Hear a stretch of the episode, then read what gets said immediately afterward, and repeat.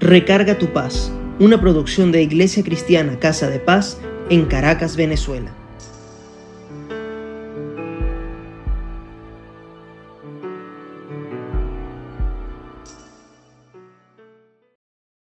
Leí una historia llamada La Casa Imperfecta, en donde un maestro de obra o construcción ya estaba por retirarse, y al comentarle a su jefe que quería ese merecido descanso, también reconocía que para él y su familia iba a ser difícil, porque necesitaría el ingreso que ahora percibía.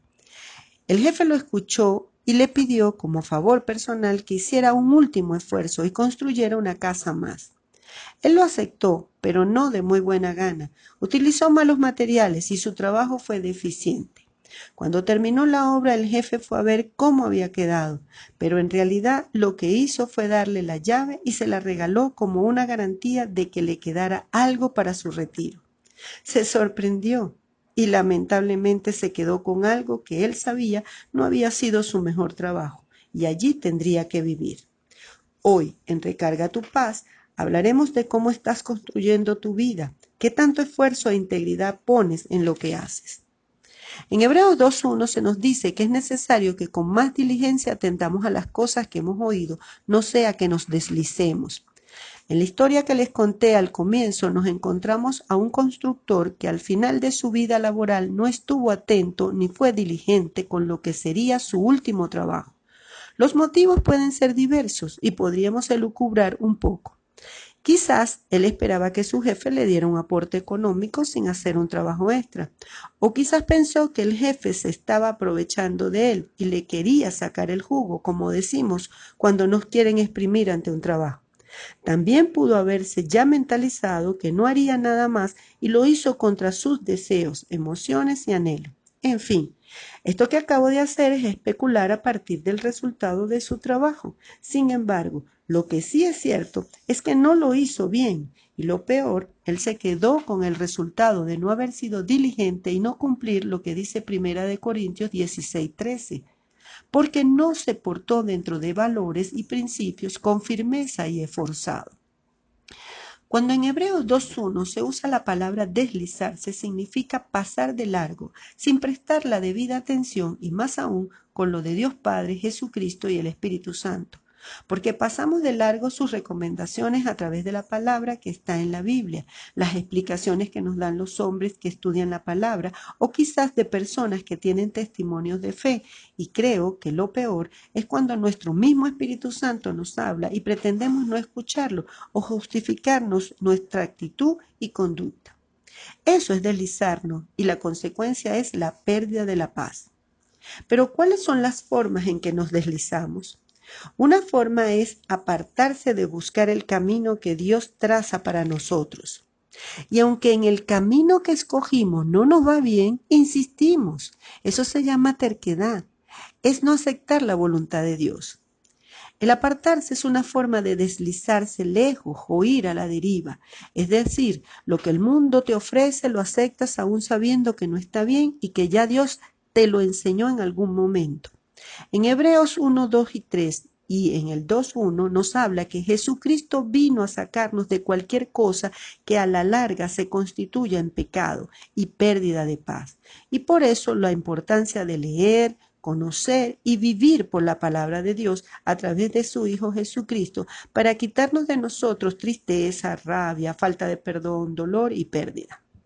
Recarga tu paz, es todos los días buscar la palabra de Dios Padre y lo que nos dejó Jesucristo. Pero no solo leerla, sino que tenga una aplicación práctica. Cuando la leas, buscas asociarla a lo que te pasa, lo que estás viviendo, a las decisiones que debes tomar. Es como pasar algo por un filtro. Eso no te hace débil o inferior, y menos sin personalidad. Esto te hace una persona con fe, con valor y esforzado.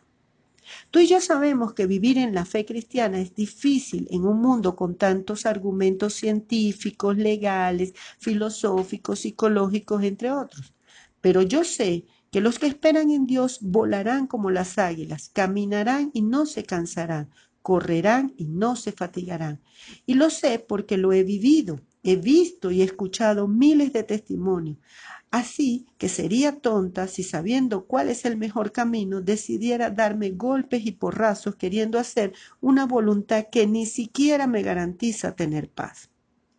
Para quedarnos en su camino se hace indispensable no desviarse y mantener el corazón unido al nombre sobre todo nombre, Jesucristo, y por la fe tendremos una mejor y perdurable herencia en los cielos y en la tierra. Otra forma de deslizarse es no tener firmeza en nuestras convicciones y por lo tanto el comportamiento se alinea a cualquier deseo y emoción personal. Deslizarse es algo muy serio. Si los vamos a evitar, debemos tener claro lo peligroso que es, porque es gradual, sucede poquito a poquito. Le pasó al hijo pródigo. No podemos esperar a perderlo todo, así que en el nombre de Jesucristo retomamos hoy el camino. Vamos a orar.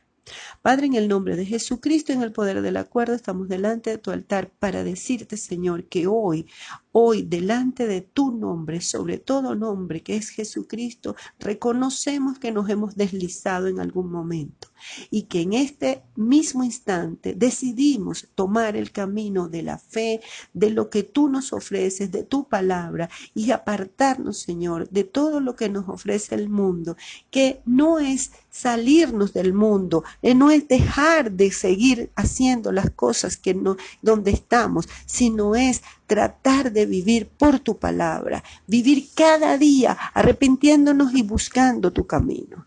Señor, te pido por cada una de las personas que están escuchando tu recarga, tu paz.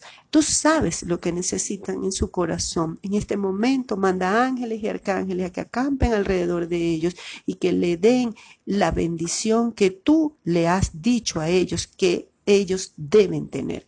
En el nombre de Jesucristo te pido que que los guardes y los proteja. Si deseas comunicarte con nosotros, escríbenos a casadepaz.ccs.gmail.com o en Instagram casadepaz-ccs. Nos encontramos la próxima vez y besitos.